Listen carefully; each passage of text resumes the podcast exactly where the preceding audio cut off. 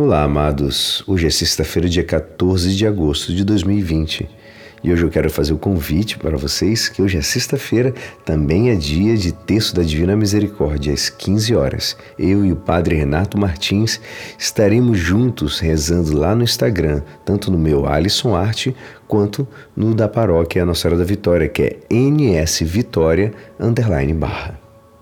E hoje, amados, a nossa igreja nos convida a meditar juntos o Evangelho de São Mateus, capítulo 19, versículos 3 a 12. Naquele tempo, alguns fariseus aproximaram-se de Jesus e perguntaram para o tentar despedir sua esposa por qualquer motivo.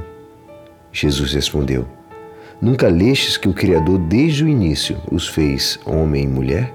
E disse mais: por isso o homem deixará pai e mãe e se unirá à sua mulher, e os dois serão uma só carne, de modo que eles já não são dois, mas uma só carne.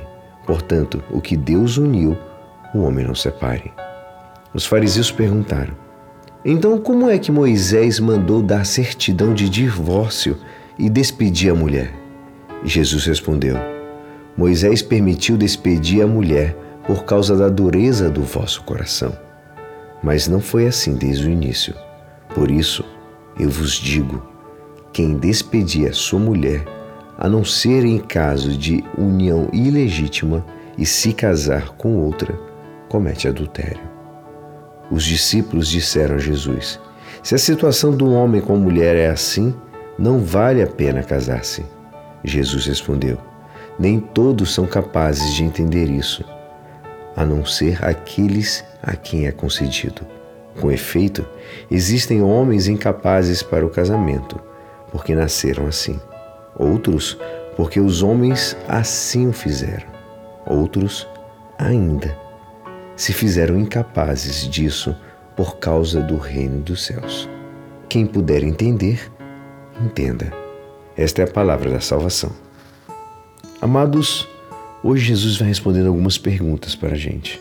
Ele vai falando também sobre o significado do matrimônio e ressalta também a indissolubilidade do mesmo. E, e tem uma outra resposta que ele também responde a todas as pessoas que insistem em querer achar que a igreja é retrógrada, quando ela fala sobre o matrimônio para os casais homossexuais. Ao fazer retroceder o matrimônio ao plano original de Deus, Jesus ele fala quatro aspectos relevantes pelos quais só se pode unir em matrimônio um homem e uma mulher. Primeiro, o Criador fez o homem e a mulher.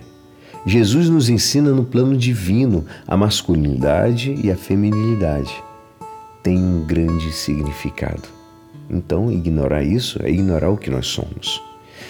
Segunda coisa, ele diz: Por isso o homem deixará seu pai e sua mãe. No plano de Deus não é que o homem abandone os seus pais e vá embora com quem ele queira, não.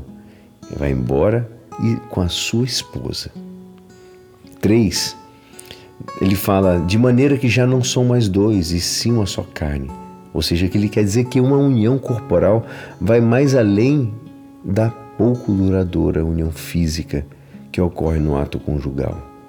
Refere-se também à união duradoura que se apresenta quando o homem e uma mulher, através do seu amor, concebem uma nova vida, que é o próprio matrimônio. Quatro, amados. Ele diz: Pois o que Deus uniu, um homem não separe. Deus mesmo uniu o matrimônio ao homem e à mulher. E sempre que tentamos separar o que ele uniu, estaremos fazendo por nossa própria conta e por conta da sociedade.